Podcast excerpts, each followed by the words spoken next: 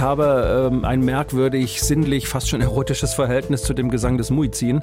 Äh, und das mache ich ganz oft, dass ich mich da hinsetze und einfach zuhöre. Und das fährt mir in Mark und Bein, da kann ich stundenlang zubringen. Und wenn man dann den Koran eben noch aufschlägt, dann ist man da wirklich angekommen und hat das Gefühl von praller Sinnlichkeit. Und das ist was, was mich schon sehr glücklich macht. Christian Schüle ist das, Buchautor und Journalist. Er schreibt unter anderem für Mare, die Zeitschrift der Meere. Und er hat uns nicht nur mitgenommen in seine Moschee, sondern auch ans Meer dieser Stadt. Wir sind mit ihm im Mare-Podcast von Bremen 2 in Marokko unterwegs, in Tanger. Eine Stadt, die ihn schon seit den 90er Jahren nicht mehr loslässt, die er liebt. Eine richtige Menschenfängerstadt, sagt er, die auch Hippies angezogen hat. Musiker, Künstler, Schriftsteller, die zum Teil für immer geblieben sind.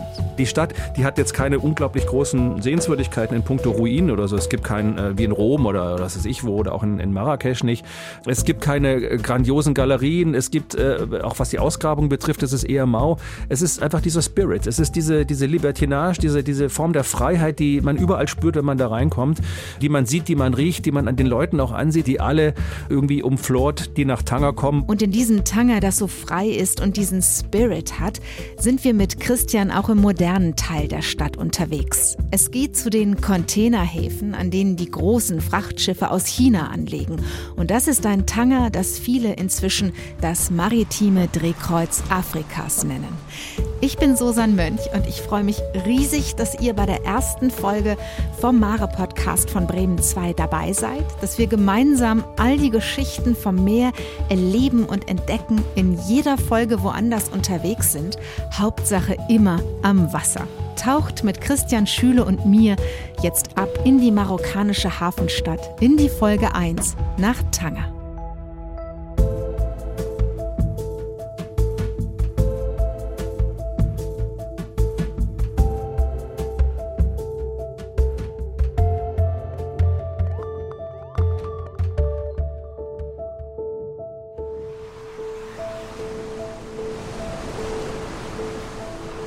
Hallo Christian, schön, dass du bei mir bist. Hallo oder wie man in Tanger sagen würde, Salam alaikum, Hello und Bonjour in sehr drei Sprachen. schön, Salam alaikum. ähm, ich freue mich sehr, äh, dass du uns mitnimmst in diese Stadt. Ich war tatsächlich schon mal in Tanger unterwegs, aber viel zu kurz, das muss ich ehrlich zugeben. Umso mehr freue ich mich, dass wir diese Stadt jetzt äh, quasi mit dir ähm, nochmal entdecken können, in dein Tanger mitgenommen werden. Lass uns erstmal zusammen ankommen in dieser Stadt, die ja tatsächlich an zwei Meeren liegt, ne? Nämlich am Atlantik und am Mittelmeer wenn du da am Strand stehst, am Wasser und mal so kurz die Augen schließt und die Luft so ganz tief einatmest, wie intensiv ist da der Duft nach Meersalz? Es kommt so ein bisschen drauf an, an welchem Strand man steht, weil der Atlantik anders riecht als das Mittelmeer und man äh, überhaupt gar nicht genau weiß, wo sich die beiden Meere vermählen, also wo sie sozusagen ineinander fließen. Ähm, ich habe äh, an beiden Meeren relativ viel Zeit zugebracht. Wenn man am Atlantik steht, wo die Strände breiter sind, äh, wo sie auch von Dünen begleitet sind, dann ist das Ganze nicht nur wilder, das ist ja am Atlantik meistens so, sondern es riecht auch intensiver nach Meer. Also man hat einen Algengeruch vielleicht und es riecht auch das verdunstende Salz der Salzgehalt des Wassers ist da höher, riecht etwas stärker. Das heißt, ähm, ich habe beim Atlantischen Ozean mehr das Gefühl gehabt, am Meer zu sein und am Mittelmeer mehr das Gefühl gehabt, äh, an einem wunderschönen Stück Land zu sein. Aber auch das ist äh, letztlich immer Interpretationssache. Sag mal, kennst du das, wenn man so einen ganzen Tag am Meer verbringt, dann hat man doch meistens so eine ganz feine, dünne Salzschicht auf der Haut. Wie, wie dick ist die in Tanga? Ist die dicker als sonst?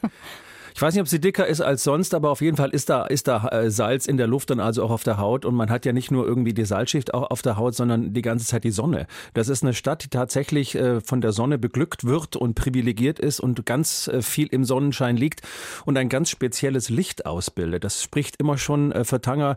Ich kann mich entsinnen an ähm, einen Satz von Henri Matisse, dem großen Maler, der 1912 eine ganze Weile lang in Tanger gelebt hat und gesagt hat, das Licht in dieser Stadt sei so sanft und zart und einzigartig, dass er deswegen äh, eine Woche bleiben wollte, aber ich glaube ein halbes Jahr geblieben ist und sein ganz eigenes Matisse-Blau äh, dort entwickelt und gefunden hat. Also es ist schon eine wirklich sehr spezielle Mischung aus Geruch, ähm, äh, Licht, Sonne und auch Geräuschen, die die Stadt von sich gibt. Und du wirst es nicht glauben, Christian, aber ich habe zu Hause bei mir in der Wohnung so ein großes äh, Pinboard, so eine Pinwand und da tacker ich irgendwie alles dran, was mir wichtig ist. Und jahrelang hing da tatsächlich ähm, als Postkarte, ja, dieses Bild von Henri Matisse mit diesem, ich glaube, La Fenêtre à Tanger oder so ähnlich. Ne? Und dann guckt man so raus auf die Stadt, auf den Strand und dann hat man eben auch ja, das ist so ein dunkles Blau, oder?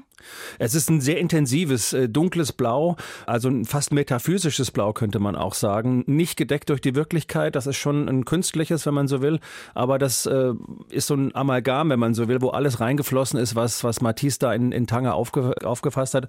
Und lustigerweise in dem Hotelzimmer, in dem er gelebt hat, ja. ne, also in diesem Fenster, in diesem ja. Fenêtre, da stand der Gast deiner heutigen Sendung, nämlich ich auch, und habe da nach unten geguckt und ähm, man erkennt dann sofort alles wieder. Also da geht's dann, äh, Tanger liegt ja an sieben Hügeln, wie auch Rom, irgendwie alle großen Städte haben Hügel.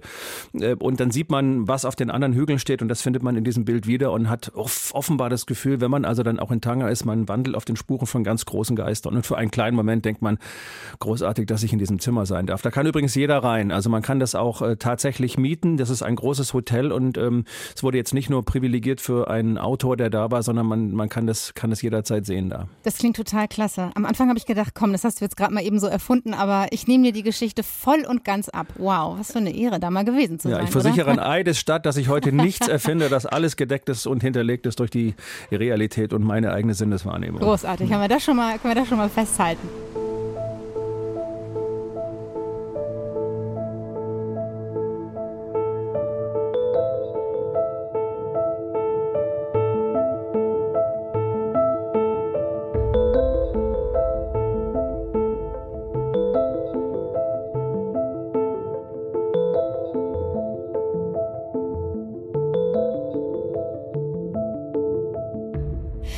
Der Moment, in dem wir im Mare-Podcast auf die Packliste schauen, da bitte ich meinen Gast immer, sich drei Dinge zu notieren, ja, die er unbedingt mitnehmen musste. In deinem Fall ja eben nach Tanger. Du warst ja wirklich schon oft da. Wie oft insgesamt? Sag nochmal eben. Na, ich würde sagen, ich war viermal da, wobei zweimal wirklich äh, längere Zeit und mit Hauptaugenmerk eben auch auf, auf Recherche. Eben, okay, ja. insofern bin ich wirklich neugierig, was da bei dir draufsteht. Deine Top 3?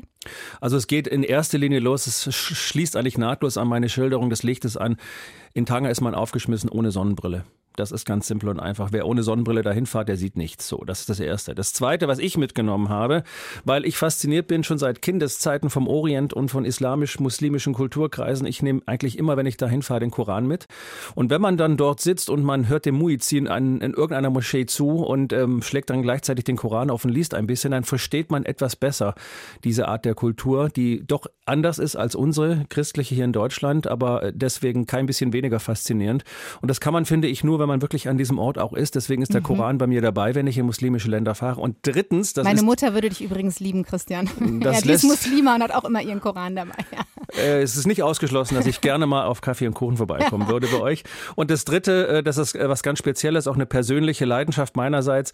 In Tanger äh, gab es äh, von den 20er bis in die 60er Jahre hinein einen unglaublichen Auflauf an weltberühmten Geistern und Schriftstellern und Musikern und unter anderem William Burroughs, ähm, der ein schwieriger Mensch war, wie ich oft gehört habe, der auch ein Päderast war, um das mal gleich zu sagen, der ein Junkie war, also ne, durchaus schwierig, aber ein großartiger Schriftsteller und dessen Hauptwerk Naked Lunch ist dort im El Muniria Hotel entstanden und das habe ich dabei gehabt und das habe ich in Tanger gelesen. Das sind meine Packlisten, meine drei Packlistenbeispiele. Okay, Naked Lunch müssen wir uns auf jeden Fall merken, oder? Naked Lunch muss man sich merken, ist ein, ist ein großartiges Buch. Man versteht streckenweise überhaupt gar nicht, worum es geht, aber wenn man weiß, wo es geschrieben wurde und wie es zustande gekommen ist, dann ich das ganz kurz erzählen darf. Also es gab da eine Kombination an Geistigkeit. Es trafen die drei Freunde William Burroughs, Allen Ginsberg und Jack Kerouac für eine gewisse Zeit in Tanger zusammen in den 60er Jahren. Die großen Köpfe der Beatniks, ja, also man, die etwas Älteren unter uns werden sich noch an die erinnern. Und ähm, die waren alle so stoned und alle so zu von dem ganzen Hasch, was man da so geraucht hat. Und die waren in eben diesem Hotel im ersten Stock. Ich stand davor, ich habe das gesehen. Und ähm, William Burroughs hat geschrieben wie ein Verrückter auf seiner Schreibmaschine und hat die, ganze, hat die ganzen Blätter auf dem Boden liegen lassen. Und ja. kein Mensch wusste eigentlich, wo, wo der Anschluss ist.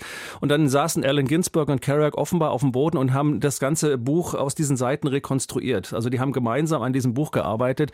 Und das ist etwas, was äh, im Grunde genommen schon die Anekdote zeigt, was Tanger ausgezeichnet hat, immer schon in Form von von Freiheit, von, von Libertinage, von Liberté, wo alles zusammenkommt, was auch moralisch anstößig war. Und das sprach eben immer schon für Tanger auch, ähm, dass es moralische Vorstellungen gab, durchaus auch muslimische Vorstellungen, früher christliche und jüdische, äh, dass aber letztlich alles erlaubt war, wenn man nicht drüber gesprochen hat, sondern man es einfach gemacht hat. Was für eine tolle Geschichte. Ja. Ähm, ich komme nochmal zurück auf deine Packliste, ne? weil ich musste so ganz kurz einmal schlucken, als du gesagt hast, na komm, eine Sonnenbrille, die muss ich immer dabei haben. Ich erzähle dir was. Als ich da war, ne, das war so im, ähm, das war so im Februar, März, zwei, drei Tage waren das ja nur, da hat es ununterbrochen nur geregnet. Also auf meine Parkliste kommt, ich weiß, es ist jetzt nicht sehr cool, aber da kommt auf jeden Fall ein Regenschirm mit drauf. Weil, weißt du, die Stadt, die lag irgendwie ununterbrochen ähm, unter so einer Dunstwolke. Es war irgendwie alles so neblig und diesig und deswegen habe ich von Tanger auch ehrlicherweise nicht so viel gesehen. Aber ich hoffe, wenn ich das nächste Mal da bin, darf ich eine Sonnenbrille aufsetzen, oder? Auf jeden Fall musst du eine Sonnenbrille mitnehmen. Du kannst natürlich auch einen Regenschirm mitnehmen, aber mich würde es wundern, wenn es außerhalb des Februar irgendwie noch zu, Gebrauch, äh, zu gebrauchen wäre, einen Regenschirm. Aber was ich allerdings, und das wollte ich noch sagen, nicht auf die Packliste gepackt habe, obwohl du von den Stränden gesprochen ja. hast vorher. Flipflops hatte ich dabei, aber ich habe sie nie gebraucht. Komischerweise, weil, weil, man sieht, ja, man sieht da Menschen äh, auch nicht mit Flipflops gehen. Das ist, glaube ich, eine sehr europäische, deutsche Art und Weise, an Strand zu denken. Das macht da niemand und deswegen habe ich sie auch nicht angezogen. Die haben wahrscheinlich eher so diese, diese, heißen die nicht Babouche, diese Lederschlappen an, in die man so reinschlüpft? Ja, also entweder geht man am, am Strand barfuß und zieht sonst seine Schuhe an oder lässt es gleich bleiben. Aber in Flipflops äh, habe ich da wenig Leute gehen sehen. Diese Lederbabouche tatsächlich, die auch wunderschön sind, ähm, äh, wollte ich auch immer mitbringen. Habe ich nie gemacht, wie so ganz oft. Ja, wenn man auf Reisen ist, auf Recherchereisen ist, dann willst du das mitbringen und jenes mitbringen und so weiter. Und man macht es dann letztlich doch nicht. Würde ich beim nächsten Tangaufenthalt mitbringen, mitnehmen. Wenn wir schon mal bei diesen Babouche sind, ne, die kriegt man ja auf jeden Fall, wenn man sozusagen mal eintaucht in die, in die Altstadt, in die Medina von Tanger. Nimm uns doch da bitte mal mit rein. Also wie ist das, wenn man, wenn man da reingeht, wonach Duft ist, wonach riecht es, was kann man da alles sehen, kaufen, erleben? geben. Es kommt ein bisschen darauf an, wie man in die Medina reingeht, aber ich würde mal eigentlich vom etwas äh, neuzeitlicheren, moderneren Tanger ausgehen. Ich habe das zum Beispiel so gemacht, dass ich jeden Morgen äh, im Café de Paris gesessen habe, an der, an der Place de France, gegenüber des französischen Konsulates und bin dann eine kleine, eine kleine Gasse reingelaufen äh, in, in, die, in die Altstadt. Da geht's dann runter, kommt auf ein ähm, Grand Soko heißt der, das ist der große Platz. Kann man sich da nochmal vor dem Cinema Rief in einen Café setzen und einen Thé au monde, einen Minztee trinken. Mm, und dann lecker. geht man durch ein Tor, ähm, durch das dass schon der deutsche Kaiser Wilhelm II. mit seinem Berberhengst geritten ist und den Marokkanern damals die Unterstützung des deutschen Kaiserreiches bei der Unabhängigkeit zuge zugesichert hatte. Der kam rausgeritten, ich bin reingegangen und dann war man auf einmal in der Medina. Klasse. Und wie das eben ganz oft ist bei, äh, bei so sehr alten, wunderbaren äh, muslimischen Städten, äh, man ist sofort im Bazar, im Markt. Also das ist, ist unglaublich. Le Lederhändler, äh, dann kommt der Goldzug, äh, dann hat man die Juweliere, dann blinkt es überall. Und das ist von einer Sauberkeit gewesen, das hat mich total verblüfft. Also also irgendwo äh, gab es immer einen Besen, der gefegt hat. Und das einzige Mal, dass ich tatsächlich Dreck erlebt habe, war, als zwei fauchende Katzen im, im Existenzkampf äh, völlig ignorant mir gegenüber äh, wie so ein Knäuel Kreatur auf mich zugerannt kamen und äh, über meinen Schuh rüber, rüber kämpften. Und dann hatte ich hinterher eine Blutspur auf meinem, auf meinem rechten Fuß. Aber es waren einfach zwei, zwei kämpfende Katzen. Ansonsten riecht es extrem nach, nach gesäuberten Straßen, nach gesäuberten Gassen. Und ähm, das weiß jeder, der in, in Ländern unterwegs ist, in denen es warm ist und in denen tatsächlich auch eine islamische Kultur herrscht. Das ist immer höchst reinlich und sauber eigentlich. Aber es riecht doch auch sehr nach Leder, oder? Das kommt darauf an, wenn man äh, im Lederbasar ist, riecht es natürlich nach Leder, ähm, äh, aber es ist ein schöner Geruch, ja. Es ist kein, kein unangenehmer Geruch. Und es riecht eben auch nach Kaffee, weil es äh, gerade im Petit Soko, in diesem äh, kleineren äh, Platz, äh, ganz viele Kaffees gibt, die so ähm, nebeneinander sind. Und auch da saß ich, wie ich das immer gemacht habe, und es gibt eine wunderbare Anekdote. Äh, Tanger war in den, in den 30er und 40er Jahren eine Interzone, eine internationale Zone, ähm, die sozusagen immer neue Verwaltung hatte. Also das war außerhalb Marokkos gelegen, wenn man so will, und wurde von den Franzosen, von den Spaniern, gab auch mal einen Belgier und einen Holländer, einen Amerikaner. Das, das wechselte immer ab und da trafen sich äh, Agenten, Spione, Unterhändler. Es gab 400 Banken in der Altstadt, ja. Es gab die deutsche Post, die französische Post, also es war komplett international. Und da saßen während des äh, spanischen Bürgerkrieges und dann auch später während des, des Zweiten Weltkrieges also Kommunisten und, und Nazis einander gegenüber in zwei verschiedenen Cafés und haben Flaschen aufeinander geworfen. Äh, und das ist, was ich mal sagen, 20 Meter voneinander entfernt. Und wenn man dann selber da sitzt und sich das so vorstellt, dass da Weltgeschichte auf eine Art und Weise runtergebrochen ist äh, und sich das im Kaffeehaus abspielt, wie das äh, ja quasi in europäischen Kulturen üblich war, dann finde ich, hat das einen ganz besonderen Reiz. Auf jeden Fall. Da macht man gerne irgendwie nochmal einen Augenblick da verweilen ja. und einfach nochmal über genau diese Sachen nachdenken. Ein Ort, ähm, Christian, den du auch sehr gerne magst, ist, ähm, ist eine Moschee in Tanger. Eine von vielen, muss man natürlich sagen sagen. Ähm, was macht es mit dir, wenn du da bist? Ja, das hat ein bisschen was mit mir persönlich zu tun. Wir können ja offen sein äh, heute und ähm, ich habe ähm, ein merkwürdig, sinnlich, fast schon erotisches Verhältnis zu dem Gesang des Muizin. Äh, und immer wenn ich in islamischen Ländern bin, dann suche ich einfach Moscheen auf, setze mich davor und höre zu. Und ich finde diesen Gesang wahnsinnig toll. Äh, also dieses Allah Akbar, Allah ist groß und ich bezeuge, dass es keinen Gott außer Allah gibt und so weiter. Äh, und das mache ich ganz oft, dass ich mich da hinsetze und einfach zuhöre. Und äh, an diesem Platz in Tanger, ähm, an dem ich da saß, ähm, begab es sich nämlich, dass dass zu einer bestimmten Zeit, das weiß man ja, Mittagsgebet oder Abendgebet, eben alle Muizene rufen. Und es gibt relativ viele äh, Moscheen in Tange, aber sie rufen alle zu einem, äh, äh, sag mal, etwas leicht versetzten Zeit, Klasse. zu einer leicht versetzten ja. Zeit. Das heißt, man hat, man hat das Gefühl, oh, man ist wie in, wie in einem Echoraum und um einen herum rufen verschiedene Muizine mit verschiedenen Stimmlagen ja. dieses Allah Akbar und äh, das, das, hab, das fährt mir in Mark und Bein, da kann ich stundenlang zubringen. Und wenn man dann den Koran eben noch aufschlägt, der ein kluges Buch ist, äh, zum Teil auch ein problematisches, aber auch ein kluges Buch, Buch, dann ist irgendwie das Gefühl, dass man, dass man angekommen ist in so einer Stadt, die sehr europäisch wirkt, aber dann doch in ihren Grundfesten und ihren, in ihrer Tiefe tatsächlich ja wirklich der, der islamisch-muslimischen Kultur Marokkos zugehörig ist, dann ist man da wirklich angekommen und hat das Gefühl von praller Sinnlichkeit. Und das ist was, was mich schon sehr glücklich macht.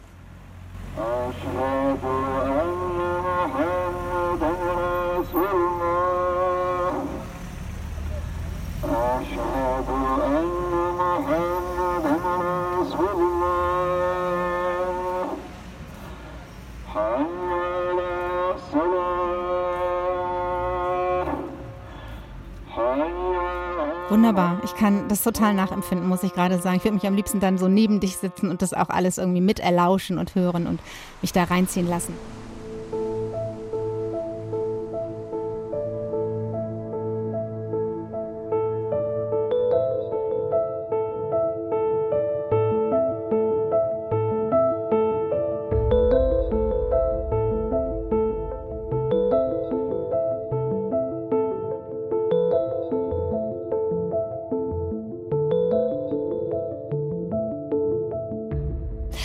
Wenn wir über Marokko sprechen, dann führt irgendwie ja auch kein Weg vorbei, äh, über die marokkanische Küche zu sprechen. Ne? Finde ich zumindest eine wahnsinnig tolle Küche mit unheimlich vielen Gewürzen. Bevor wir das tun und da so richtig eintauchen, ähm, habe ich was vorbereitet für uns. Ich habe da mal was vorbereitet. Ähm, ich habe dir tatsächlich einen frischen Minztee gekocht, einen Tee à la Monde. Wenn du magst, würde ich glatt mal einschenken. Gerne, jederzeit. Äh, literweise könnte ich das trinken.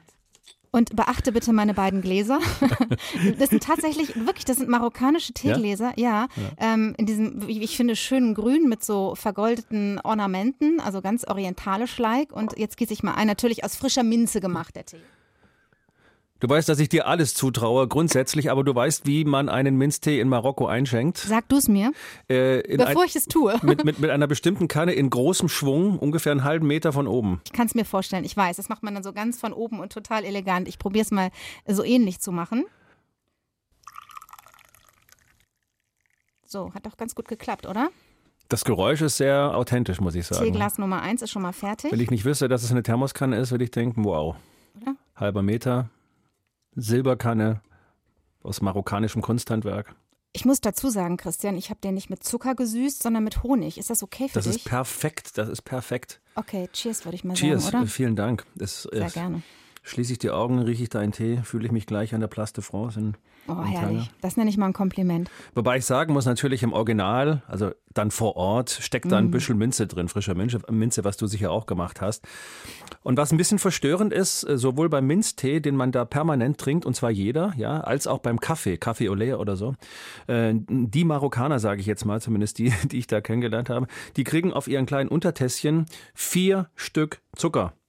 Vier, ich wiederhole nochmal. Vier. Das ist der Hammer, oder? Quatre, vor. Für, für, so ein kleines Gläschen. Ja, ne? und die tun das da rein. Also das heißt, das ist so vollkommen übersüßt, dass bei uns wahrscheinlich die Deutsche Gesellschaft für Diabetes vollkommen aufheulen würde und sagen, mach das bitte bloß nicht. Äh, ich habe dann tatsächlich mir einen halben immer reingetan. Das war schon süß genug, weil die Gläser ja relativ klein sind und, und äh, wenig reinpasst. Aber vier, das ist schon erstaunlich. Das ist schon der Hammer. Ja, also vier, vier so dicke Würfelzuckerstückchen. Ja. Aber das macht da jeder und das gehört dazu. Und wenn es dazu gehört, dann machen wir es natürlich auch. Ich nehme noch mal ein Schlückchen und ähm, würde dich mal dazu fragen, was isst denn du am liebsten zu einem Thé à la menthe oder was isst du gerne, wenn du in Tanger unterwegs bist? Ja, ich mag sehr gerne Lamm. Also auch Lammhaxe oder Lamm, alles was mit Lamm zu tun hat. Das habe ich da auch äh, sehr viel gegessen. Tagine ist auch wunderbar, Oh, ist aber äh, kann ich nicht immer essen, ist mir dann teilweise auch zu ölig, aber, aber Lamm geht immer. Tagine übrigens in so einem Gemüsegericht. Ne? Es ja. wird in so einem speziellen In so einem ähm, Ton- Tontopf Tontopf gemacht. wird es genau. gemacht, aber ja. auch oft mit Huhn, glaube ich, und mit Rindfleisch und so. Ne? Da kann alles Mögliche Ja. rein. Mhm. Also ich habe das auch, auch wirklich in verschiedenen Varia Variationen gegessen. Und einmal war ich tatsächlich äh, eingeladen und das ist eine große Ehre, wenn man nach einer gewissen Zeit äh, eingeladen wird. Ich habe einen jungen Mann kennengelernt äh, über das äh, Goethe-Institut und die Deutsch-Marokkanische Gesellschaft. Noufel heißt der, sprach auch Deutsch. Und wir haben uns äh, sehr gut verstanden, sind rumgefahren, haben gemeinsam irgendwie Zeit verbracht und dies und das betrachtet. Und auf einmal sagte er zu mir, er würde mich gerne zum Mittagessen einladen, ob ich da Lust drauf hätte. Er würde mir gerne sein Zuhause zeigen. Und dann dachte ich mir, ja klar, äh, würde mich interessieren, freut mich und so weiter. Er wollte mir seine Frau vorstellen, noch nicht wissend, dass diese Einladung in sein Zuhause und äh, seine Frau sozusagen zu begegnen eine ganz, ganz große Ehre ist, eine Form der Gastfreundschaft, die erst, die, die höchst selten passiert, ähm, was auch daran lag, dass ich mich einfach auch gut mit ihm verstanden habe. Und wir sind dann mit seinem Auto, mit seinem Renault, die, ähm, die Uferstraße von Tanger entlang gefangen und er, fahren und er hat das Fenster runtergekurbelt und dann äh, gab es Musik äh, von der libanesischen Sängerin Elisa und es ging immer um Habibi, Habibi, Habibi, Yeah, also cool. mein Liebling und so. Und wir haben dann beide Habibi gesungen und saßen im Auto mit unseren Sonnenbrillen und dann kamen wir da an und seine Frau äh, hatte äh, schon gekocht äh, auf sein Geheiß hin, was ich etwas schwierig fand. Er rief also mal an und sagte, ja, wir kommen jetzt, ja. Äh, und dann dachte ich, na, wir haben Zeit, wir können ja auch was einkaufen gehen. Naja, falsch gedacht. Also das hat dann schon die Frau sozusagen zu besorgen und sie muss dann auch das perfekte Mittagessen präsentieren. Während wir da Auto fuhren, kochte sie eben und dann äh, kam ich rein und wie man das so macht, erstmal mit Respekt die Hand nicht zu geben und zu warten, was die Frau selber macht. Und dann verbeugte ich mich vor ihr, zog die Schuhe aus, und dann sind wir reingegangen. Nur Fell ging erstmal zum Beten. Ich setzte mich auf, auf deren Couch und dann äh, sch- schaute ich äh, National Geographic im Fernsehen an. Da gab es irgendeine Falkenjagd oder sowas.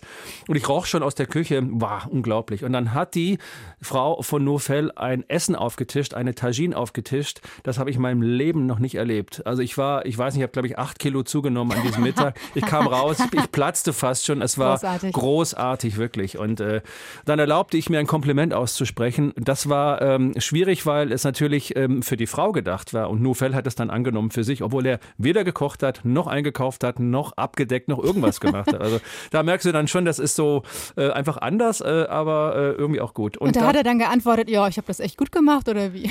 ja, es hat er eher so, so stolz und bescheiden genickt, als ob quasi all, er alles Ja, arrangiert hätte. herrlich. Ich habe das aber nicht äh, auf mir sitzen lassen und habe ihr dann nochmal einfach zugerufen, wie gut ich das gefunden habe. Und dann am Schluss, als wir uns getrennt hatten, als ich also diese, dieses, sein Zuhause verließ und ähm, äh, wir dann weggefahren sind, da äh, gab sie mir tatsächlich die Hand. Also insofern ähm, fühlte ich mich als Gast dann noch ähm, äh, wertgeschätzt. Das ist ja wirklich eine große Das ist Ehre. eine wirklich große Ehre gewesen, ja. Du hast vorhin schon mal so ein bisschen das Tanger von damals angesprochen, ne, das Tanger vor 60, 70 Jahren. Und da heißt es ja, die Stadt, die war magisch. Ne? Wer da einmal war, der wollte irgendwie dann doch für immer bleiben. So eine richtige Menschenfängerstadt. Ähm, mach doch ein bisschen Name-Dropping für uns. Also wer ist damals hingekommen und geblieben? Und dann erzähl uns doch bitte, wer dir von diesem Lebensgefühl von damals so erzählt hat. Ja, da weiß man gar nicht, wo man anfangen soll. Also die, die Liste ist unendlich lang, aber man würde sofort und immer wieder auf Paul Bowles kommen, der dann 1947 äh, nach Tanger kam, weil ihm Amerika und Paris zu langweilig waren. Muss man sich mal vorstellen. New York und Paris war zu langweilig. Dann kam er nach Tanger 1947, also kurz nach dem Krieg, ähm, hat sich da niedergelassen. Jeder kennt Paul Bowles, äh, Schriftsteller, Komponist, Musiker, also sehr stark an Musik interessiert. starb ja auch tatsächlich in Tanger. Ne? Er er starb für da. immer geblieben. Ja. Richtig, Mhm. ich war Mhm. auch äh, in, seinem, in, sein, in seiner Wohnung quasi. Äh, Das ist ein mehrstöckiges Haus äh, gewesen äh, auf einem der Hügel. Das sieht man dann eben auch, dass da eine Plakette vorne angeschlagen wurde. Hier, hier lebte und starb Paul Bowles. Ein großer Autor. Und er schrieb auch in, in Marokko, jetzt nicht nur in Tanger, sondern auch auf seinen Reisen, Himmel über der Wüste. Kennt man, ne? Großer Film von Bertolucci, ver, verfilmt dann, großes Buch sowieso. Ähm, also der war eben da und das ist sozusagen die Referenzgröße in Tanger. Also jeder, der nach Tanger kommt und etwas Interesse hat an Intellektualität, an Literatur und Kunst, der würde auf Paul Bowles kommen. Und um Paul Bowles herum äh, gruppierte sich eben alles. Also äh, William Burroughs habe ich schon erzählt, der dann kam äh, und immer auf und ab ging. Der war ja ein etwas merkwürdiger Mensch aus Amerika, kommt überall verstoßen. Er war schwul, er liebte kleine Jungs, er war ein Junkie, drogenabhängig, er war vollkommen fertig, aber er ist in Tanger hängen geblieben und nie wieder weggegangen. Äh, dann kam Brian Gazin, das ist ein kanadisch-englischer Maler, der wollte, glaube ich, eine Woche Paul Bowles besuchen und blieb dann irgendwie 23 Jahre da hängen. ähm, und so ging es eben vielen. Ähm, der Maler Henri Matisse war da. In den 50er, 60er Jahren kam Tennessee Williams, der äh, vollkommen frustriert darüber war, dass die marokkanischen Schuhputzerjungen keine Aufmerksamkeit für ihn hatten. Er war offensichtlich nicht, nicht attraktiv genug für die und er hat dann da sein, sein großes Stück, die Katze auf dem heißen Blechdach geschrieben. Übrigens da an diesem Petit Socot wohnte er, äh, wo ich äh, gerade erzählt habe, die Kommunisten und die Faschisten sich gegenseitig mit Flaschen vom Kaffee zur Kaffee beworfen haben. Also es muss eine irre Zeit gewesen sein. Und dann etwas später kamen tatsächlich auch noch die, die Rolling Stones 19 1989 nach Tanger. Äh, und zwar deswegen, weil ähm, es in den Bergen um Tanger herum gibt es eine ganz traditionelle, geradezu mystische äh, Musikrichtung, die heißt Jujuka. Ähm, das spielt man dort auf Festen, auf Hochzeiten und so weiter. Und der große Jujuka-Meister bis heute ist Bachir, ähm, äh, Bachir Attar. Und den habe ich getroffen. Mit dem war ich zusammen und der erzählte mir eben die Geschichte äh, auf Englisch, erzählte er und es klang so lustig, sagte dann immer, ja, dann kam Keith und dann kam Mike und dann, Ach, ja, tatsächlich. Das? Und die haben mit ihm zusammen, haben die Continental Drift 1989 aufgezeichnet, aufgenommen in Tanger.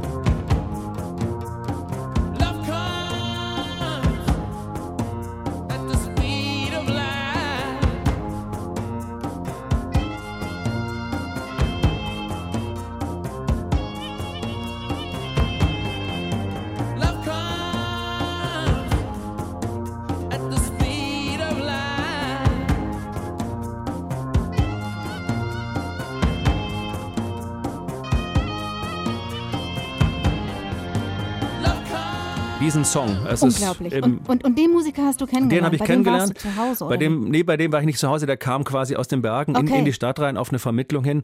Äh, aber die faszinierendste Person, weil du gefragt hast, wer mir das erzählt hat, war eigentlich damals, als ich da war, 85-jährige Frau, in die ich mich sofort verliebt habe.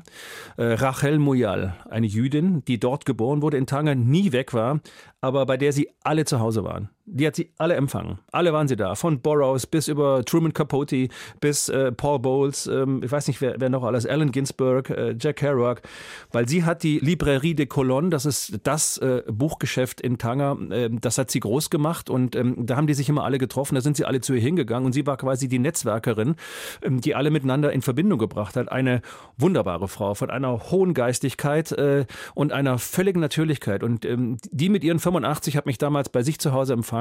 Und jetzt kommt's. Sie hatte einen roten Ledersessel, in dem sowohl Paul Bowles oh, als auch Boros und dann Christian, Christian Schüle Platz nehmen das durfte. Das gibt's doch wohl gar nicht. Und ich wollte nicht wieder was aufstehen. Was für ein Gefühl, da ja. zu sitzen, oder? Also wenn man, wenn man da nicht, nicht Schreiber ist, äh, dann weiß ich auch nicht Dann was. weiß ich ja. aber auch nicht. Naja, und ähm, sie ist diejenige eigentlich, mit der ich durchgebrannt wäre sozusagen, wenn Tanger nicht der Ort ist, und das ist das Entscheidende, in den man hineinkommt, um ihn nicht wieder zu verlassen. Alle sind sie nach Tanger gekommen, wollten nur kurz bleiben, sie sind nicht mehr losgekommen. Und äh, auch da habe ich äh, welche kennengelernt, zum Beispiel Vincent Coppé, der kam irgendwie mit seinem Auto aus Belgien, aus Brüssel, wollte in Tanger äh, sich ein neues Auto kaufen und dann weiterfahren nach Kapstadt.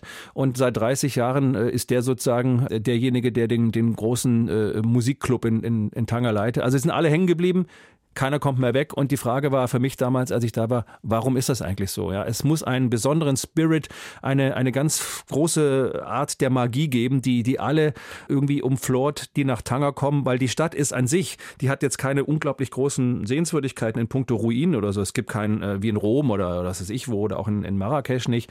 Ähm, es gibt keine äh, grandiosen Galerien. Es gibt, äh, auch was die Ausgrabung betrifft, es ist eher mau. Es ist einfach dieser Spirit. Es ist diese, diese Libertinage, diese, diese Form der Freiheit, die man überall spürt, wenn man da reinkommt, die man sieht, die man riecht, die man an den Leuten auch ansieht. Und das ist ein Selbstverständnis, was ich so in dieser Art eigentlich noch nie kennengelernt habe. Also vorher. das war so die Antwort, die du gefunden hast, ne, auf diese Frage ja. von, was macht es zu dieser Menschenfängerstadt? Ja. Was ist diese Magie, ja. die Tanger umgibt?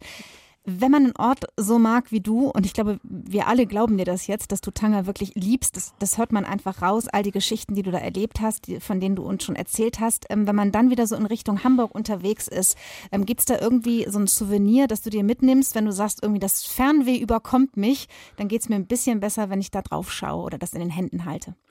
Also das gibt es immer wieder, aber was äh, ich in Tanger äh, als Souvenir oder von Tanger als Souvenir mit zurückgebracht habe, war was ganz Spezielles, weil es auch in Verbindung steht zu einer äh, weiteren äh, Dame, die ich, ich kennenlernen durfte. Es hört sich jetzt so an, als ob ich da nur Damen kennengelernt äh, habe. Dem ist, dem ist nicht, nicht. so. Aber äh, ich muss schon gestehen, dass, dass äh, in, gerade in dieser Stadt ähm, diese beiden Frauen, also die Rachel Moyal, aber auch ähm, Farida Ben Liazid, so um die geht es. Äh, die hat, die ist Filmemacherin, Dokumentarfilmerin, hat auch ein Spiel Spielfilm schon gedreht. Ich müsste, glaube ich, Jahrgang Mitte 40 sein. Also, also als ich da war, äh, war, sie, war sie Mitte 70. Und die hat mir einen ihrer Filme mitgegeben, äh, eine DVD extra. Die habe ich hier in der Hand. Äh, diese, diese DVDs habe ich mitgebracht und die erinnern mich an einen Aufenthalt, den ich äh, bei ihr hatte. Und äh, auch das war eine faszinierende äh, Begegnung, weil ähm, die Farida nicht nur eine Filmemacherin ist, sondern einfach ähm, eine Feministin der ersten Stunde in Marokko. Und man muss sich mal klar machen, was das bedeutet. Mutig ist das. Ja, also Mhm. für die Belange der Frau zu kämpfen. Mhm. Ihr Ding durchzuziehen, zu studieren, nach Paris zu gehen, dort auf die Filmhochschule, Wow. wieder zurückzukommen und dann kritische Dokumentarfilme Marokko zu drehen. Und die hat mich zu sich nach Hause eingeladen und sie zog also während des Gesprächs immer wieder ganz dünne, langstielige Zigaretten aus dem Etui und dann stellten wir uns auf, ähm, auf, die, auf die Dachterrasse und hatten den Blick über Tanger. Und dann schwieg sie erstmal. Sie redete überhaupt nicht viel. Also und ähm, ich stand dann auch mit ihr zusammen und das ist ja auch so eine große Kunst, äh, die man entwickelt, miteinander zu schweigen, also nicht zu reden, sondern sich sein zu lassen in dem Moment. Und ich habe sie dann gefragt, was sie sagen würde nach all den Jahren und ihrer Erfahrung, was zeichnet Tanger am meisten aus? Und hat sie kurz überlegt und hat zwei Wörter gesagt: Neugier und Toleranz. Und das fand ich großartig. Ähm, Tanger war immer schon eine Stadt, in der gleichermaßen Juden, Christen und Muslime miteinander gelebt haben. Äh, Es gab so viel Synagogen wie christliche Kirchen und Moscheen in den 20er, 30er Jahren dort.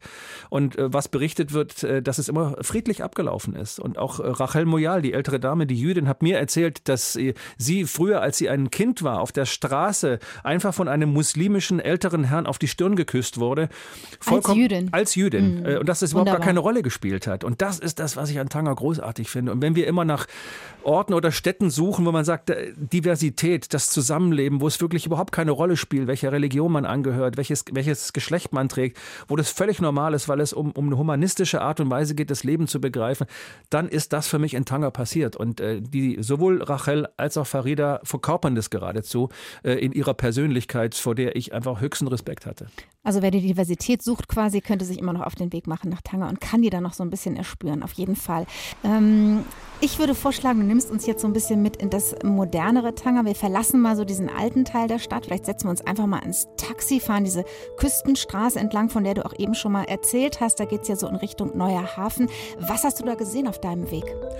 Also man fährt auf der Küstenstraße dann ostwärts ähm, Richtung Tetuan äh, sozusagen und ähm, da sieht man, wenn man eine ganze Weile fährt, ich würde mal sagen eine halbe Stunde später, es ist quasi sehr gebirgig, äh, ein bisschen Wüste, dann kommt ab und zu mal ein Dorf, sieht man äh, eine Phalanx von Windrädern, die die deutsche Firma Siemens da aufgebaut hat äh, und äh, das ist eine Form der regenerativen Energiegewinnung, weil es extrem windig ist dort, äh, weil es in irgendeiner Einflugschneise ähm, von, von Böen liegt. Also man hat da sozusagen das Windrad aufgebaut. Äh, Dann kommt man in ein Gebiet, das bislang gar nicht wirklich urbar gemacht wurde oder, oder industrialisiert wurde. Und das hängt sehr stark zusammen mit dem Wechsel der Königsfolge. Es gab diesen König Hassan II., ähm, eine problematische Gestalt, auch in puncto Menschenrechte, muss man ganz klar sagen. Der starb 1999 oder 2000 und dann übernahm sein Sohn Mohammed V., äh, Mohammed VI., Entschuldigung.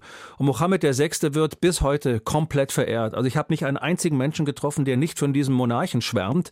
Kann natürlich auch sein, äh, weil das in der Tat ja eine Monarchie ist und in gewisser Weise auch autokratische Züge hat und überall, also auch Geheimdienstspitzel äh, in Zivil unterwegs sind, die genau hinhören, was man so sagt. Auch das gehört zur Wahrheit von Tanger dazu, muss man sagen. Keine Demokratie in Marokko in unserem Sinne. Ähm, Und dieser König hat ähm, äh, ganz am Anfang seiner Regentschaft ist er mit dem Auto, glaube ich, eine ähnliche Straße gefahren, die ich auch gefahren bin. Äh, Und dann hat Tanger völlig anders ausgesehen und er hat gesagt, ähm, ich sehe mein Meer nicht. Wo ist mein Meer? äh, und guckte nach links und sah im Grunde nur äh, Häuser. Hoch, Hochhäuser. Hochhäuser, mhm. Äh, Und wenn ein König sowas sagt, dann heißt es für beflissene Baubeamten, okay, wir rasieren die erste Reihe erstmal völlig Hei, ab. So ja, ja, ja. passierte es auch. Äh, Und dann fuhr er nochmal da und dann sah er immer noch sein, sein Meer nicht, weil es immer noch zu hoch war. Dann haben sie also die gesamte erste Reihe abrasiert. Das glaube ich jetzt Das nicht. ist tatsächlich wahr, das erzählt einem auch jeder. Und äh, dieser, dieser ganze Bereich da vorne wo- äh, wurde dann neu gemacht von einem, so ein sogenanntes Facelift Water. Moment, Moment. Die haben also praktisch all den Gebäuden, die da standen, quasi die ersten oder die, die letzten Stockwerke einfach gekappt oder wie haben die das gemacht? Genau, die haben die, die haben die wirklich abgerissen. Ja, dass also, dass die, dass der Blick von der Straße wieder ans Meer, äh, ans Meer aufs Meer äh, ging, weil er sagte, wo ist mein Meer? Ja, und ähm, das hat ja auch was, was wunderschönes. Also ich war zum Beispiel da und hatte diesen ganz freien Blick und wenn äh, entsprechend der Wind gut steht und das Licht gut ist, kann man die kleinen Häuser von Tarifa in Andalusien sehen. Ja, der engsten Stelle zwischen Tarifa und Tanger sind 14 Kilometer übers Meer. Das heißt, nichts das ist nichts. Man mhm. sieht die mhm. Katzen äh, in Andalusien rumlaufen, wenn, ja. man, wenn man scharfe Augen hat. Also so nah ist das. Ähm, was allerdings auch ähm, eine große Verheißung ist. Also wenn man dann in Marokko steht, und das ist eine andere Geschichte, können wir vielleicht noch darüber sprechen, dass die innerafrikanische Migration aus, aus Mali, aus dem Senegal und so weiter, sehr, sehr viele äh, Menschen aus den afrikanischen Ländern, die kommen jetzt nach Tanger, also nach Marokko und warten auf die, auf die Schlepper, auf die Überfahrt über das Meer rüber nach Andalusien. Also das sieht man da schon auch. Die leben jetzt in den, tatsächlich in den Wäldern, in den Parks und auch in leerstehenden Häusern, mhm. ähm, so lange bis sie gerufen werden. Also es ist ein sehr hohes, ähm, sehr hohes Aufkommen an innerafrikanischer Migration, die jetzt in Marokko endet. Aber wenn man rausfährt Richtung Osten auf dieser, auf dieser Straße und da ist sehr, sehr viel Neues entstanden. Also es sind richtig neue Parkanlagen gebaut worden, es sind neue Hochhäuser gebaut worden, nicht in der Stadt, aber außerhalb. Es gibt eine wohlhabende äh, bürgerliche Mittelschicht mittlerweile in Marokko, die sich da auch niederlässt. Das sieht man schon. Es hat also innerhalb der letzten 20 Jahre sich in Tanger enormes ereignet. Das hat man mir immer wieder erzählt. Und dann fährt man eben so eine Dreiviertelstunde äh, weiter raus und kommt dann an den großen Hafen äh, von von, von Tanger, Tanger äh, Med 1 und Tanger Med 2. Also Containerhafen. Ne? Containerhafen. Ne? Und der, der große Clou an dieser Geschichte ist eigentlich, dass ähm, man nicht vertiefen musste, weil, es, weil der Hafen wirklich direkt am Mittelmeer liegt. Das heißt, die großen Frachter- und Containerschiffe können da direkt anlanden, löschen und, und, und zurückfahren. Und es gibt eine, eine Verbindung von dem Hafen, die relativ kurz ist, in die Freihandelszonen. Und dieser Mohammed, der auch in, glaube ich, in Amerika oder England studiert hat, hat gesagt, Tanger ist meine Stadt. Ich investiere alles in Tanger. Tanger wird quasi das Drehkreuz Marokkos zur Welt und, wenn man so will, vielleicht eine Drehscheibe für die neue Weltordnung. Und da haben die wahnsinnig investiert äh, und dieser, dieser Hafen ist ein Resultat davon. Und dazu muss man wirklich sagen, wie du das auch schon eben angemerkt hast, ich glaube, inzwischen ist es tatsächlich im Hinblick auf die Ladungskapazität der größte Hafen Afrikas und des Mittelmeerraums und auch der zweitgrößte komplett in der arabischen Welt, oder? So ist es, ja. Also äh, die liegen natürlich auch geschickt. Wenn man die Weltkarte mal sieht, liegt äh, Tanger genau in der Mitte. Ja, also man braucht zehn Tage nach Südamerika, zehn Tage äh, in die Vereinigten Staaten, man braucht drei Tage nach Rotterdam, man braucht ungefähr acht oder neun Tage äh, Richtung Indien rüber. Also es liegt total zentral. Äh, man hat den Weg äh, ins, ins gesamte afrikanische Hinterland äh, von dort sofort. Man ist sofort in Europa. Man ist wie, wie du sagst, es sind nur 14 Kilometer wie ne? gesagt, zwischen, 14 Kilometer. zwischen Tanger und ja. zum Beispiel Tarifa ja. oder Algeciras. Ähm, welche Länder haben denn ein Interesse gehabt an diesem Drehkreuz dort in Tanger für, für die Welt quasi? Wer hat da investiert? China. Mhm. Also die Saudis, saudi-arabische Königshaus hat investiert, die Emiratis, äh, in, von Katar kam Geld, aber in erster Linie die Chinesen, die ja unglaublich clever sind. Also dieses Seidenstraßenprojekt, was sie seit einigen Jahren aufgezogen haben, One Belt, One Road, ähm, das die, die alte Seidenstraße, die es ja immer schon gegeben hat, eben neu beleben möchte und eben auch eine maritime Seidenstraße jetzt aufzuziehen. Und die chinesische Staatspolitik, die das auch ganz klar und transparent kommuniziert, was sie vorhat, man kann das alles nachlesen, äh, kauft sich ja sozusagen äh, in die Infrastruktur äh, der afrikanischen Staaten ein. Also man kauft, ähm, man kauft sich in Häfen ein, in Flughäfen und man baut Straßen und äh, errichtet Chinese Tech Cities zum Beispiel. Und so ist es da auch in Tanger, ungefähr 30 Minuten von der Innenstadt entfernt, gibt es ein Dorf, das heißt Ein Daria. Das wird da, würde ich mal sagen, noch zwei Jahre stehen. Dann enteignet man entweder die Bauern, die dort leben, oder man entschädigt sie, weil der chinesische Staat dort investieren möchte in eine Chinese Tech City für 30.000 Chinesen, die dann da kommen kommen, die dann da auch leben, also die nicht zurück müssen nach Tanger und wieder hinfahren müssen, sondern die sofort da leben. Und da geht es um Robotik, äh, künstliche Intelligenz, Automation, all, all die Dinge quasi, die für China in der Zukunft das Entscheidende sind. Und der, der marokkanische König und der chinesische Staatspräsident Xi Jinping, glaube ich, haben ein Abkommen unterschrieben 2000 16 oder 15, in, in dem der marokkanische König den Chinesen quasi ähm, diese äh, City baut und die Chinesen versprechen, dass sie Infrastruktur liefern. Ähm, und so ist es äh, grundsätzlich eigentlich da, dass es eine Win-Win-Situation ist. Es investieren nicht nur China, sondern auch die großen Unternehmen kommen, weil Tanger mittlerweile drei große Freihandelszonen hat, Free mhm. Zones.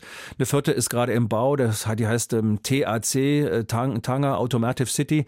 Äh, und äh, Renault Nissan zum Beispiel hat seine gesamte oder fast die gesamte Produktion aus Frankreich nach Tanger verlegt in diese Freihandelszone, weil, kurz die Vorteile, man zahlt keine Einkommensteuer die ersten sechs Jahre und dann einen niedrigen Satz, es gibt keine Zölle, es gibt keine äh, Importsteuern für die Waren. Aber jedes Unternehmen, was in die Freihandelszone kommt, verpflichtet sich, äh, marokkanische Arbeiter einzustellen, die marokkanische Jugend auszubilden. Okay, ist das ein Deal, der sozusagen ausgehandelt das wurde? Das ist ein ja? ausgehandelter Deal. Und das, äh, sie müssen keine Sozialabgaben zahlen für die Mitarbeiter. Das macht noch der marokkanische Staat ja. nach, zwei Jahre lang. Der Vorteil ist, man hat eine enorm motivierte Jugend, die auch äh, in Sachen Ingenieurwesen extrem gut ausgebildet ist von chinesischen, amerikanischen, französischen Unternehmen. Okay, das heißt also, Moment, um das nochmal zu verstehen, das heißt also, junge Marokkaner werden da zum Beispiel von ähm, Chinesen ausgebildet. Von Chinesen oder Franzosen oder wie auch immer. Okay. Ja. Die haben natürlich ein Interesse, dass, dass die Infrastruktur für, für ihre Produkte da exakt äh, besteht. Das war auch, glaube ich, eine Voraussetzung äh, für Renault und Nissan zu sagen, wir kommen dahin, äh, wenn du uns die Zulieferung, äh, die Infrastruktur garantierst. Das heißt Kabelhersteller, äh, Autolackierer. Und das ist in dieser Freihandelszone so, wo täglich 40.000 Leute arbeiten. Das ist extraterritoriales Gebiet. Also wenn man da reinfährt, müsste man quasi seinen Reisepass mitnehmen, weil mhm. man nicht mehr in Marokko ist. Okay. Und man zurückkommt auch wieder. Also es ist sehr international. Äh, sie zahlen ja keine Sozialabgaben, keine Zölle und wenig Steuern. Das ist ein großer Vorteil. Und für äh, Marokko ist der große Vorteil, sie haben dadurch nicht nur eine sehr gut ausgebildete marokkanische Jugend mit Perspektive, und man sich ja immer gefragt hat, ja, also bei den Arabillionen im Maghreb, ne, in Tunesien, Libyen und so weiter, warum eigentlich nicht in Marokko? Mm, mm. Und ich würde mal die These aufstellen, zu sagen, der, der König ist clever und klug genug gewesen zu sehen, dass er der marokkanischen Jugend eine Perspektive bieten muss, damit die nicht auf die Straße gehen. Also, dass er dich rausholt quasi aus der Arbeitslosigkeit oder Perspektivlosigkeit einfach einfach keine Ausbildung machen zu können und einfach keinen Job zu finden. Und das ist jetzt gegeben und es hat zumindest nach meiner Kenntnis sowas wie Aufruhr, Revolte da nie gegeben. Also insofern kann man sagen, es ist eine Win-Win-Situation für die Investoren, die reinkommen, für die Firmen, für die Unternehmen in der Freihandelszone. Sie haben dann gleich den Hafen, sie haben damit den Zugang zu Europa und, und äh, auf der Schiene in die andere Richtung nach Afrika. Es ist ein sehr, sehr geschicktes äh, Konzept, finde ich. Und ich finde, wir in Europa müssen uns langsam schon die Frage stellen, haben wir da eine Entwicklung verschlafen? Wenn man sieht, wie es da zugeht, ja, dass Tanger auf dem Weg ist, quasi ein Drehkreuz der, der modernen Weltordnung des globalen Handels zu werden, da muss man sich schon fragen, ob man da nicht verpennt hat, ja. Du sagst ja auch, ähm, um nochmal darauf zurückzukommen, du sagst ja auch, in fünf Jahren wird Tanger die führende Stadt Afrikas sein. Was macht dich da so sicher? Das sage nicht nur ich, sondern das sagen Menschen, mit denen ich gesprochen habe. Und das sagen sie unisono und einhellig eigentlich auch. Das hängt wirklich damit zusammen, dass der König ähm, sein Augenmerk auf Tanger gerichtet hat. Also früher war es äh, Casablanca, Rabat und Marrakesch seit Mohammed VI. am Ruder ist, ist es in erster Linie Tanger. Die haben sehr, sehr viel Geld investiert. Die haben sie Ansiedlungspolitik gemacht. Sie haben drei, bald vier Freihandelszonen. Sie haben jetzt nicht nur den Hafen Med 1, sondern auch Med 2 mit noch mehr Kapazitäten. Sie haben einen Hochgeschwindigkeitszug TGW nach äh, Rabat und Casablanca ausgebaut. Da ist wahnsinnig viel entstanden in den letzten 20 Jahren. Das äh, rechnet man alles äh, dem König zu. Und dann war Tanger natürlich immer schon, wenn man so will, die liberalste Stadt im liberalsten afrikanischen Land, nämlich Marokko. War immer schon das liberalste afrikanische Land. Es ist da ein muslimischer Glaube da, ja, der ist sicherlich auch eine Art von Staatsreligion, aber der Muizin ruft dann relativ leise. Also es ist, es okay, ist, ähm, das ist die Tradition, von der ich da spreche, diese Liberté, ja. Also man lässt einander sein und das habe ich so erlebt, dass das immer noch der Fall ist. Wenn sich da so viel entwickelt hat in den letzten Jahren, wie wir gerade hören, wie du uns erzählst, dann darf man, glaube ich, auch die Frage stellen, was ist auf der anderen Seite vielleicht so ein bisschen verloren gegangen, von dem Tanger zumindest, so wie du es noch kennst, äh, aus den 90ern, also Möwengeschrei und Grillen, die Zirpen, der Muezzin, den du erwähnt hast, den gibt es ja immer noch. Aber was ist nicht mehr so da? Was fehlt? Was fehlt, ist eine Art von Fischerromantik auf jeden Fall. Äh, das fand ich sehr traurig und nicht nur ich, vor allem auch die Tangerianer selber. Die haben im Zuge der Neugestaltung ihrer, ihrer Waterfront, also der ersten Reihe quasi, wenn man vom, vom Meer reinkommt, äh, haben sie den alten Hafen komplett abrasiert und haben ihn verlegt, ein paar Kilometer nach äh, nach Westen. Okay. Also und einmal komplett ab, um ihn dann nochmal neu aufzubauen. Genau. Und mhm. das sieht jetzt aus, also äh, wie aus einem computeranimierten Architekturbüro. Äh, es könnte überall sein. Schade. Nicht mehr in Tanger. Mhm. Wirklich sehr schade, finde ich auch. Und es, es war früher, und es wird einem auch so erzählt von den Fischern, es war ein sozialer Treffpunkt der Hafen. Da gab es also diese gigantischen Krevetten und Kalamarenplatten und so weiter. Man aß da, man redete da, es gab da Musik und so. Und jetzt wirkt das alles sehr konstruiert. Es wirkt so ein bisschen nach Konzept gemacht.